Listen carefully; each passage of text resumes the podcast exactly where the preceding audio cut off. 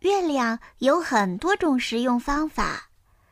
夏天的晚上呢，把月亮从水里捞出来，砸碎含着吃。这个时候呢，冰正在冰水里几个小时的月亮就会凉凉的、甜甜的，咬着吃的时候也会有点硬，有一种说不出的清凉的味道。最适合边纳凉边和家人聊天的时候吃。嗯，如果人比较多，可以多放几个盆子的水，这个时候啊，就会有很多个月亮拿出来一起吃了。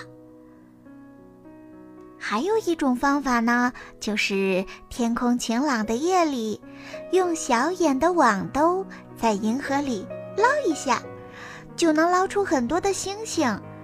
要赶快放进瓶子里哦，不然会闪烁一下就滑落不见的。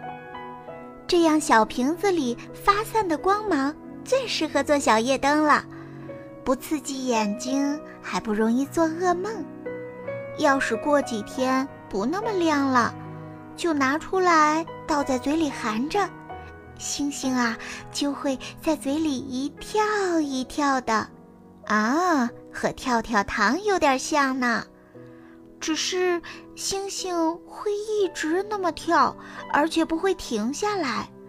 等到夜里的时候，再把不那么亮的星星装进网兜，送回银河里泡着，过几天就又亮啦。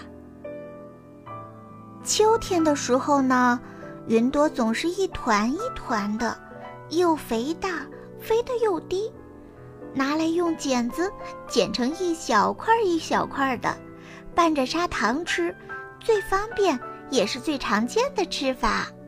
当然，也可以手上沾点蜂蜜水，不停地揉那些云朵，边揉边沾蜂蜜水，过一会儿啊，就会揉成一个淡黄色的、特别劲道的云团子。嗯，就这么吃。也可以呀，里面包上水果块儿，那样吃起来可能更爽口些。把云朵一丝一丝的用叉子挑出来，泡在热果汁里，边搅拌边放凉，一口气喝下去，咕嘟咕嘟咕嘟，感觉丝丝滑滑的呢。嗯，你记得夜晚的火烧云是红彤彤的吗？那个很散，而且不容易收集。这个时候啊，就要用大漏勺慢慢的收，快一点儿就容易断，而且不能喘气，吸到鼻子里也辣辣的，一打喷嚏啊就全散了。要是家里有感冒的病人，热水冲一碗喝下去，睡一觉，明天就会好了。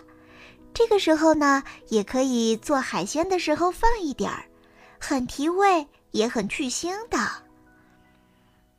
有时候下雨嘛，会看到彩虹，然后就拿着铁锹往彩虹的方向跑去，把彩虹连根给挖出来。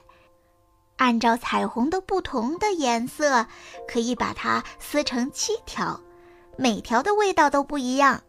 把彩虹条卷起来，再切片吃，软绵绵的。老少皆宜，不过要注意的是，看到彩虹的时候一定要快点跑，快点跑，不然它一会儿功夫就长成熟，飞到天空中去了，这样你就吃不到了。南海有一种泵，里面啊有大珍珠，珍珠的表面呢有甜甜的硬壳。咬碎了，里面是香香的珍珠粉，最好吃的就是珍珠粉了。含着一颗，慢慢化了硬壳，吃到里面的粉当然最好了。等不及含化了，直接咬碎了也好。最要紧的是怎么拿到珍珠。棒很硬，嘴巴闭得也很紧。最好的办法是给他讲故事。趁他听得开心，嘴张开起来笑的时候啊，就把珍珠拿出来。啊，他一闭上嘴，发现珍珠没有了，就会气呼呼的又回到海里去了。